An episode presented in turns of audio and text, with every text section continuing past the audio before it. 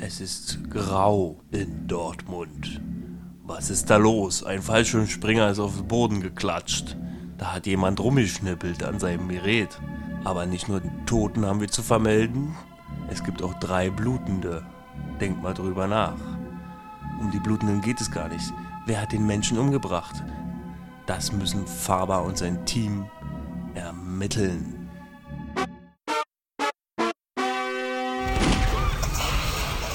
Hallo, liebe Uschis und liebe Udos. Hier ist der Hosch. Hey Hoshi, was ist mit dir? Lang nicht gehört, obwohl du warst nur eine Woche weg, wa? Ja, ich war nur eine Woche weg, wurde ja eher entert, der Podcast. Ich äh, bin jetzt wieder da, hab dich befreit. Ja, ein paar Kollegen waren hier, die sind jetzt wieder weg, denn wir sind wieder zurück. Der Bülow hier am Mikrofon und wir besprechen heute wieder mal den Tatort und zwar Folge 946. Wir sind jetzt nur noch des Mihis verlustig, aber der ist auch schon wieder sonst wo und trainiert irgendwelche GIs, Meta-Ebene. Ja, genau. Tatort 946, äh, Dortmund, Schwerelos. er. schwerelos. 46, ja? Ja? Oh, okay. falsch oder was? 47? Ah, War nicht letztes Mal schon 46? ah, warte mal. Naja, das wird dann auf der Webseite richtig stehen. Bald 50. Das stimmt auf jeden Fall. Schwerelos war gewesen. Aber so ganz schwerelos war es eigentlich nicht, weil äh, war ja eher Gravitation auch das Thema gewesen. Jedenfalls äh, ging es hoch daher. Da war ein Typ tot und musste aufgeklärt werden. Und unsere Kommissare Faber und Bönig mit die Kollegen Dalai und Kossig haben das Ding irgendwie gewuppt. Ja, ich, den Anfang habe ich erst ja nicht begriffen. Ich dachte, Faber liegt da am Boden. Ah, okay. Also ich wusste nicht, wer der Bärtige ist. Ja. Also ich habe zwar eine große Röhre, in die ich reinschaue, trotzdem habe ich das nicht identifizieren können. Und dann war sie voller Sorge. Und ich habe mich aus Versehen sozusagen in die falsche Fährte locken lassen. Ja. Und dann war es aber ein Fremder. Und die Frau Kommissarin hat ja ihren eigenen Sohn gesucht. Ah, okay. Sie hat gedacht, dass es ihr Sohn gewesen wäre oder was Ja, die vielleicht. halt im Krankenhaus, die ist ja, so hat sie angefangen, ich Ja. nicht, ob die allerersten Sekunden gesehen hast, jedenfalls hat sie da ist sie im Krankenhaus aufgekreuzt und hat gefragt, ob ihr Sohn da irgendwie aufgekreuzt wäre. Ja, aber waren die ohnehin im Krankenhaus? Hat sie deshalb gefragt oder? Sie war im Krankenhaus wegen ihrem Sohn. Und dann gleichzeitig Dann war ist er der. rausgegangen, weil der Sohn nicht dort äh, aufzufinden war oder keiner gemeldet war in der Notstelle und dann kam dieser Mensch da angeliefert, der kurioserweise komische Prellung hatte und kurz vorm Sterben war. Und das hat sie veranlasst, die Jungs dazu zu holen. Auch ein bisschen kurios, weil es ist ja Mordkommission, wenn Ja. ich mich nicht täusche. Ja, ja, das haben alle gefragt, die mit denen ich auch darüber gesprochen habe, weil er da jetzt an sich noch nicht tot gewesen ist. Aber er hatte halt krasse Verletzungen, war bewusstlos und keiner wusste, was los war. Und wahrscheinlich. Dann hat sie sich halt da Ja. angeboten, hey komm, wir haben keinen Fall, Nazis sind alle weg und haben sich umgebracht, wir müssen mal wieder einen Fall ermitteln. Und diesmal haben sie ermittelt in der Basejumper-Fallschirmspringer-Szene. Ja. Da gab es halt so, so eine Crew von Fallschirmspringern, die waren alle mordverdächtig. Da ist jemand, derjenige, Die der im hatten so Krankenhaus Zwist, war. die hatten Schulden, die hatten Liebeszwist, Affäre. Äh, Affäre und was weiß ich. Und am Ende war es aber Der Kind.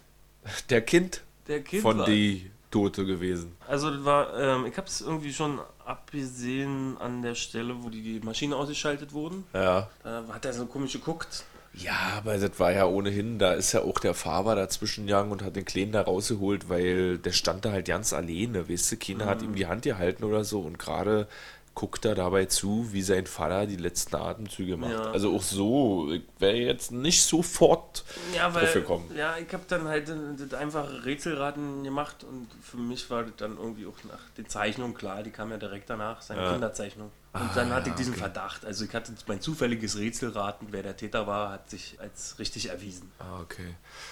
Äh, ist ja auch, äh, ja, äh, ich weiß nicht, also für beide Varianten, also entweder wäre es so ein Liebesmord gewesen, habe ich mir gedacht, äh, muss das jetzt wirklich sein? Also wäre mir irgendwie ein bisschen lahm gewesen. Und aber auch, dass das jetzt ein Kind gewesen ist, fand ich jetzt nicht so spannend irgendwie, weil wir hatten ja erst letztens da eine Folge Lösen, wo auch ein Kind sein eigenes Geschwisterkind umgebracht hatte und das ganz am Ende erst rauskam. Jetzt haben wir wieder ein Kind, was irgendwie mehr oder weniger aus Versehen seinen eigenen Vater umgebracht hat.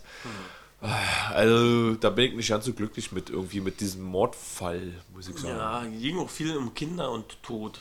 Also da war das Kind von der Kommissarin vermisst, dann Ja. war Fabers Kinder sind ja auch, wie man weiß, verstorben. Ja, stimmt, da war worden. auch dieser eine Punkt gewesen, an dem die Mutter des Kindes, also die verwitwete Frau, dem Faber fragt, haben Sie Kinder? Wissen Sie, wie das ist, ne? mit Ja. dem kleinen Kind hier jetzt klarzukommen? Und er wusste es halt, weil er hatte ja auch mal Kinder gehabt. Ja, Genau, und so weit habe ich da ja nicht gedacht. Ich musste das erstmal verarbeiten. Er sagt es nur so, weil er Ja. einfach sauer ist, aber er hat ja viel schlimmeres Schicksal noch als sie sozusagen. Und was man daran ja auch wieder sehen kann, ist diese, äh, wie die Kommissare oftmals nochmal ein bisschen so das Schicksal der Betroffenen in einem Fall widerspiegeln. Also Mhm. das, was die durchmachen, machen dann oftmals auch die Kommissare ein bisschen Ja. durch. Und das haben wir ja hier auch wieder gehabt. Die Ja. hatten alle auf jeden Fall nicht gerade wenig Probleme. Ja, das war alle, allem eigentlich deprimierend, aber trotzdem fand ich es lahm. Ja. Also ich fand ihn ziemlich langweilig, den Tatort. Also fandest du nicht, weil er deprimierend war, lahm, sondern du fandest ihn das deprimierend, aber Deprimierende war vielleicht noch was Positives. Das Ja. wäre gut gewesen als Stimmung, meinst du? Ja, also wenn er deprimierend und gut ist. Aber der war deprimierend und langweilig, so für mich. Also die deprimierend, das war das einzige Gute an dem Tatort, inszenatorisch vielleicht oder so. Ja. Ansonsten war das für mich ziemlich seifenobrig. Ja, auf jeden Fall. Also die Han- Nebenhandlungsstränge haben einen ganz schön großen Part ausgemacht. Äh, was jetzt auch besonders ist an dem Drehbuch überhaupt, ist die sechste Dortmunder Folge. Ja. Und alle ersten fünf Dortmunder Folgen hat Jürgen Werner Drehbuch geschrieben. Und Genau. jetzt ist zum ersten Mal neuer Drehbuchautor. Jürgen Werner hat also über fünf Folgen lang die Figuren und die Story so ein bisschen aufgebaut und hat jetzt weitergegeben quasi Damit an. sozusagen die zweite Staffel jetzt von dem Neuling vernichtet werden kann. Hoffentlich Ja, nicht. mal gucken. Ich weiß ja auch nicht, ob Ben Bräunlich, der das hier gemacht hat in der Folge, ob der jetzt äh, auch einen Vertrag hat für gleich mehrere Folgen Haben oder wir so. doch mal irgendwie rausgefunden. Also da wird sich dann vielleicht äh, weiter um die um die Nora Dalai, die Kommissarin, gekümmert, die ja hier auch eine große Rolle eingenommen hat. Ja, die hat mich aber wirklich, also die Story-Nummer hat mich ganz schön angenervt. Ja. Das war jetzt in den bisherigen Faber-Folgen hatte einen angenehmen Wechsel gehabt. Also da war erst Faber war der Psychopath und hatte seine Probleme und dann ging es langsam darin über, dass die anderen Kollegen mehr so Probleme hatten und nicht klarkamen. Und dann war halt diese Abtreibungs- und Beziehungsgeschichte von der Nora Ja. Dalai gewesen und dass die, ausgerechnet die Story jetzt nochmal aufgemacht wurde. Oh, nee. Na, deswegen irgendwie Seifenoper. Ja. Und, und vielleicht kommt das ja auch, also und dann, vielleicht liegt es ja auch an den Beteiligten, weil der Produzent ist ja ein Lindenstraße-Produzent.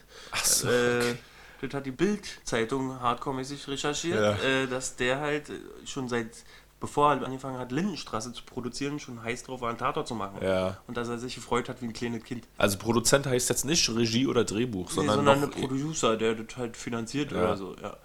Außerdem war ja die, die Ehefrau. Clara Janek, die kenne ich noch aus meinen dunklen Zeiten, wo ich tatsächlich Sturm der Liebe geguckt habe. ja, Ines Björk David. Genau, die war nämlich die Protagonistin, die äh, Miriam im Rollstuhl von der ersten Staffel Sturm Sturm der Liebe. War Rollstuhlfahrerin, aber war in Wirklichkeit keine echte Rollstuhlfahrerin. Genau, und die hat davor noch verbotene Liebe gemacht. Also wir haben ja ganz schön viele Bestandteile Das ist einer ja auch interessant, weißt du? Letzte Folge hatten wir den Gehörlosen, der nicht wirklich gehörlos war. Jetzt haben wir wieder hier, also nicht in der Folge, aber Ja. zumindest die Schauspielerin, die Hat auch schon mal einen Rollstuhlfahrer. Rollstuhlfahrerin. Ja, Naja, okay. das sind ja Querfallweise, die sind ganz schön, haben ganz schön lange Arme. Ansonsten gibt es zu sagen, ja, der Regisseur, der ist vielleicht kein unbeschriebenes Blatt, den habe ich tatsächlich schon mal gesehen in einem Film, den er inszeniert hat, der aufgewühlt hat. Wut. Süli Aladak. Der hat Wut gemacht. Das ist ein Film über so einen kleinen äh, Südländer, der halt ähm, einen kleinen Schuljungen mobbt, einen, einen Deutschen sozusagen. Und dessen Eltern sich dagegen wehren, dass der Mobbing soll nicht passieren. Und der kleine Junge ist einfach so frech, der, der Mobber, dass er dann auch noch auf die Eltern weiter abzieht und die terrorisiert. Und das ist dann Die Eltern des Mobbing-Opfers. ja auch noch Ach so. terrorisiert, weil er einfach so frei ist und sich so groß sieht, dass er dann das ist dann schon Home Invasion Film richtig bedrückend ist. Also der Ah, okay. Regisseur kann richtig krass Und spannend inszenieren. Ah, okay. Und hat er da so eine Nummer dann irgendwie, weil das der kleine Junge jetzt der Ausländer in Anführungszeichen ist, nimmt er sich Dinge raus und terrorisiert die anderen und dann so um, ist so ein, so um diese Brisanz dann irgendwie. ich glaube, das endet so ja damit in Wut, falls man den, also Spoiler-Alarm, Achtung, dass der ähm, Mobber dann von dem Vater umgebracht wird in Notwehr oder in, weil der so krass so. auf, den, auf den Sack geht. Okay. Und Uiuiui. Dann hat er irgendwie noch Elefantenherz gemacht. Das ist ein Daniel Brühl Boxerfilm. Aha. Habe ich nie gesehen. Genau. Und der Kameramann, Ja, der hat ja jetzt vor kurzem auch Kino gemacht. Das hast du vielleicht gesehen, wir sind jung, wir sind stark. Nee. Dieser äh, mit dem Rostocker Häuserbrand da, äh, ah, Asylantenheim. Okay, nee, nie hat den, glaube ich, gesehen. Okay. Yoshi Heimrat. Genau. Kamera, da werden wir auch am Ende noch mal ein bisschen drüber quatschen, aber waren da schon okay. mal starke Bilder gesehen, kann man sagen. Ja. Äh, aber was so die Story angeht, gibt es da jetzt äh, noch groß Unklarheiten. Eigentlich wurde jetzt wieder ziemlich geradlinig erzählt. Eigentlich wurde auch wieder ziemlich, ähm, wie gesagt, verbal erzählt. Also der Fall wurde immer auch wieder von den Figuren so wiedergegeben. Mhm. Ganz am Ende auch zum Beispiel Faber spricht für das Kind, was eigentlich passiert ist oder so. Mhm. Also war so die ja. ganze Zeit eigentlich auch. Und war sehr überschaubar die Figurenkonstellation und, und Verdächtige, ihr habt jetzt auch nicht so viele, was ja nicht schlimm sein ja. muss, aber irgendwie war das alle zu wenig für mich. Ich habe ja die drei Verdächtige, da diese falsche Jumper Community. Und dann noch ja, die Frau, also das waren die Tatverdächtigen. Und da bin ich halt schnell aufs Kind gekommen, weil die Basejumper, äh, wenn es einer von denen ist, dann ist es halt noch konventioneller, als ja. er ohnehin schon irgendwie gewirkt hat. Ja. Also die, das Kind musste die Überraschung sein, damit es ein bisschen unkonventioneller wird als eine Soko ja. 53187 oder so. Äh, aber eine Frage noch so für die Story jetzt. Äh, am ja. Ende hat der, der Faber die Schere dann aus dem Autofenster geworfen, mit der der Junge die Reißleine da. Äh, Ach, das hat gar nicht wahrgenommen. Nee, durchgeschnitten hat. Bin ich vielleicht eingepennt? Nee. Aber ich habe bis zum Ende durchgehalten, aber das habe ich übersehen. Ja. Aber meinst du, das war so, ja? Ne? Ja, also hab's so gesehen, aber warum schmeißt er die Schere dann aus dem Auto? Naja, vielleicht damit irgendwie ein Mangel an Beweisen. Nein, was ist er denn noch? Also ich meine, das Kind hat ja jetzt ohnehin schon Schaden. Muss auf jeden Fall zum Psychologen. Wahrscheinlich jahrelang.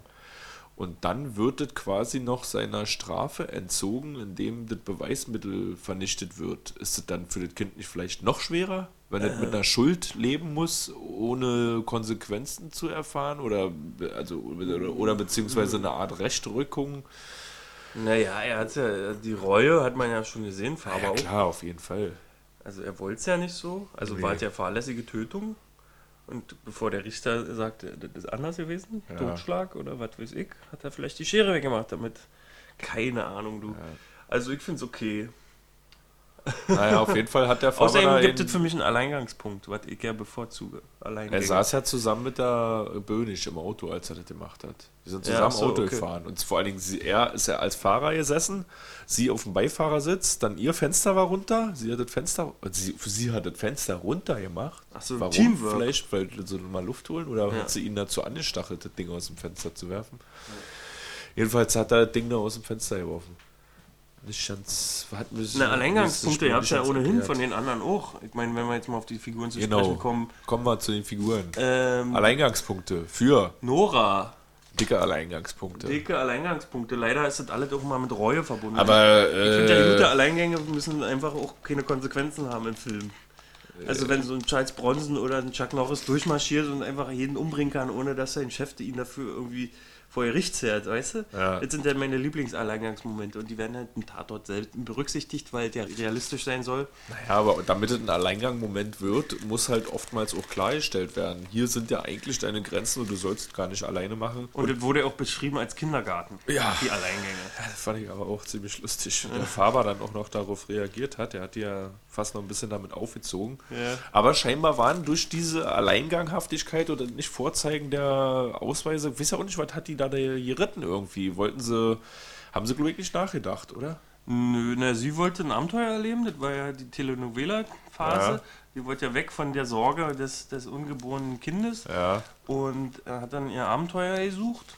Ausgelöst vielleicht auch durch den Faber seine Frage, als sie auf dem Hochofengelände in Phoenix West, was übrigens dasselbe Gelände ist, was wir im Faber-Tatort davor gesehen haben, Hydra mit den Nazis. Ja.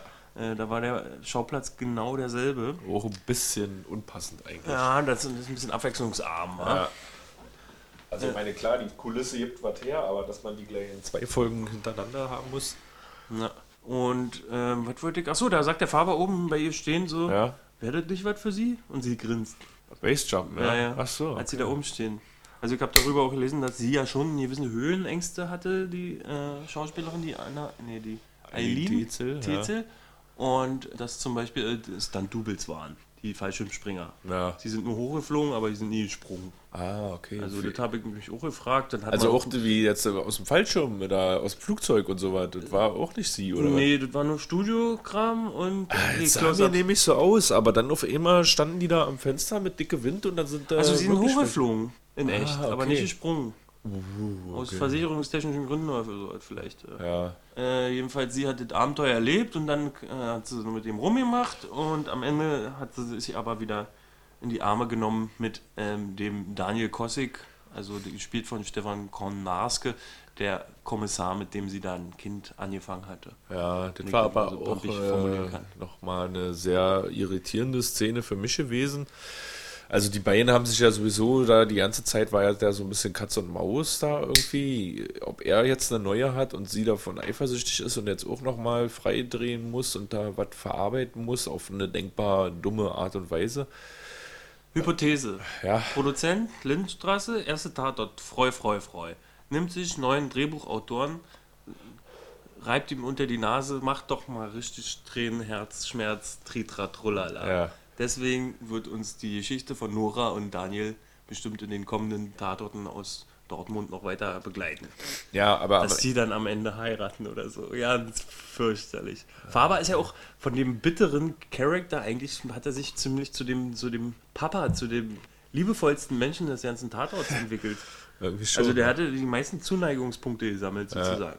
Äh, Dann hat er so ja die Mutter des, des Mordopfers getröstet und den Jungen im Schutz genommen.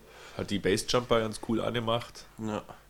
Und hat auch, er hatte versucht, also das hat er, ja, der hat ihn auch schon in Schutz genommen, die Alleingänge, oder die hat er benutzt, also zum Beispiel, dass das Blut da gefunden wurde in dem LKW, aber hat es auch versucht, äh, nicht zu thematisieren. Das war ja dann kurioserweise der Anwalt von dem Verdächtigen da, von dem, von dem Bruder, der der Barkeeper war, der hat da dann gefragt, wo haben sie eigentlich das Blut? Ganz genau. Und äh, große persönliche Probleme hatte auch Martina Böhnisch mit ihrem äh, vermissten Sohn, der aber schon wahrscheinlich ein bisschen älter ist oder was. Das ganz normal ist, dass er vielleicht auch mal nicht nach Hause kommt. Oder ich weiß ja nicht, die scheint ja auch nicht ganz so liebevoll mit ihrem Mann da telefoniert zu haben. Und immer hat sie auch problemstark. Naja, aber also sie- sie hatte also erst sie- irgendwie sie so Callboy-Nummer. Hatte sie früher doch irgendwie. Sie wurde Echt, vom Callboy gestalkt oder irgendwie sowas. Oder hatte einen Callboy. Ach so, ist ja ihr Ex-Mann, müsste doch sein, wa? Äh, ach so, dann ist es ihr Ex, alles klar. Ne, weil sie hängt doch an, sie hing doch immer an, an Hotelbars ab. Ja, Also hat sie ja bestimmt keine gesunde Ehebeziehung, wo sie nach Hause kommt. Und der Junge ist ja irgendwie, hat Scheiben eingeschmissen. Ah. Und auf, hat auf die Polizei gewartet. Und da war sie erleichtert, weil er lebt ja noch. ja, Weil Faber hat sie ja auch getröstet, ja. dass sie spürt, wenn ihr Kind so ein Tod wäre. Äh, Das hat er auch wieder aus Erfahrung gesprochen. Ja, ja, aber wenn er da falsch gelegen hätte. genau, so sieht's aus. Äh, ja, da gibt's ja eigentlich nichts mehr zu sagen. Ja, zu aber Sache, doch zu der Figurfarbe, du hast ja schon gesagt, er hat so Sympathiepunkte gesammelt in dieser Folge. Ist ja ein bisschen komisch, also, äh, was heißt komisch, er hat sich ja auf jeden Fall krass entwickelt. Und in dieser Folge war er eben gar nicht so der Faber gewesen, weshalb vielleicht sogar viele Leute auch einschalten dann, weil sie da so einen durchgeknallten haben, der da manchmal so durchmarschiert und Dinge raushaut. Achso, die haben eingeschaltet, weil er lieber war? Nee, weil er Nee, eigentlich. ja, er war, weil sie sie- er wollten war- den ja. Faber, der kurz aufgeblitzelt hat, als er mit dem Tennisball, obwohl sie darum gebeten hat, Ja. bitte zu unterlassen, nochmal einen Wurf auf den Fußboden macht. Nur sozusagen, um zu stänkern oder drauf zu scheißen. Also, das ist der eigentliche Faber. Ja, genau. der Und dann der- einfach mit dem Tennisball weiter dribbelt, obwohl es allen auf den Sack geht. Ja. Und der auch nochmal äh, die Bassjumper, der sich da einfach so in die Runde gesetzt hat und die einfach so voll gequatscht hat auf seine Art und Weise. Ja, das fand ich auch gut, ja. Das war auch der typische Und Fahrer. vielleicht ist es aber wirklich, also fühlt sich für manche an wie eine zweite Staffel, der Beginn einer zweiten Staffel, wo man dann sagt, na, jetzt will ich die Serie nicht mehr weiter gucken. Oder vielleicht doch, wir wissen es noch nicht genau. Ja, wir warten noch mal ab. Geben dem Ganzen noch eine Chance, würde ich sagen. Genau, und äh, ja, kommen wir ein bisschen zur Kamera, zu den Bildern. Die Also waren ja ziemlich ausdrucksstark gewesen. Ich fand die Farben nicht schlecht. Hat mir, also ich meine, klar, das ist eine schöne Szenerie auch gewesen, da wieder in dem Berg. Äh, in Ja, dem, das ist ein Hochofen. Ja.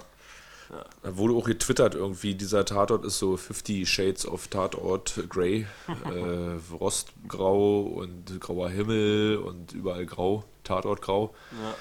Und äh, gleichzeitig haben wir aber auf der anderen Seite so eine richtig, äh, ja, was Lindenstraße-Bilder gehabt dann, oder was? Naja, thematisch. Also irgendwie diese zwischenmenschliche Komplikation ja, Lindenstraße Bilder will ich nicht unbedingt sagen. Also wenn mich der Inhalt mehr gefesselt hätte, dann wäre ich doch zufrieden mit diesen Bildern gewesen. Also die waren ja gut, die Bilder. Kann man ja nicht sagen. Ja. Jetzt zum Beispiel die äh, Nora die Dalai. Sprung hast du ja zum Beispiel, war, also authentisch war einer. Ja. Genau. ja, aber ich meine gerade so eine äh, Bilder wie Nora Dalai dann da im äh, Regen oder was das war, mit, mit ihrem Tanktop und dann die Musik dazu, so zeitlupenmäßig, ja. mit ihren verwehten Haaren im Gesicht. Das hat man ja schon, also war ein paar Mal so eine Nummer gewesen. Ein Kumpel von mir sagt, er kann den deutschen Film irgendwie nichts abgewinnen, weil der immer so deutsch wirkt. Und ich muss ihm in dem Falle vielleicht auch Verständnis entgegenbringen. Für mich hat das auch nicht dieses krasse angenommen. Diese, wo ich dann äh, Gänsehaut kriege wegen der Bilder. Ja. Weil das war irgendwie trotzdem immer noch seicht. Also er hat sich redlich Mühe gegeben. Ich habe ja auch wieder so anscheinend eine Drohne, ja, die gefilmt hat. Vom die gibt es ja jetzt scheinbar in jedem deutschen Film, glaube ich. Ja, vor allen Dingen hast du noch vom, vom, beim letzten Podcast geschwärmt von dem Hund, der ja. rennt, da bei Borowski. Ja, genau. Und anscheinend ist es ja jetzt auch beim letzten, gab es eine kuriose Kamerafahrt von dem Auto, der, der das Kind entführt, der ja. wird ja auch hochgefahren. Ah ja. Und hier haben wir das auch gehabt beim Hochofen. Also ist schon gang und gäbe. Ich habe jetzt auch äh, mitgekriegt, äh, es gibt jetzt erste krasse Graffiti-Aktionen mit Drohne. Da muss halt noch dran getüftelt werden, aber es gibt schon erste Vandalisten, irgendwie die auf hoch angelegte 10 Meter hohe Werbeplakate oben noch ihren Tag machen. Ah, mit der Drohne, oder? Ja, eine, eine Sprühdose an der Drohne und dann noch ein Druckknopf dran. Ach so, ah, nicht schlecht. Aber da muss noch äh, an der Technik gefeilt werden, weil der Rückstoß äh, macht Krakelschrift. Ja. ja. ah, wunderbar. Ey, wir sind eigentlich schon äh, fast durch. Machen wir uns jetzt mal hier das Bier auf, was ja. du besorgt hast. Mit Tränkefeinkost unseres Vertrauens in der Boxhagener Straße in Berlin. Was hast du denn da mitgebracht? Ich habe äh, wieder mal gefragt und ein Dortmunder Bier ist schwer zu finden, weil es gibt nur irgendwie eine kleine Brauerei. Die ist neu in Dortmund und da hat er aber nichts gehabt. Deswegen sind wir auf Bochum ausgewichen. Und ich mache einfach mal auf. Was?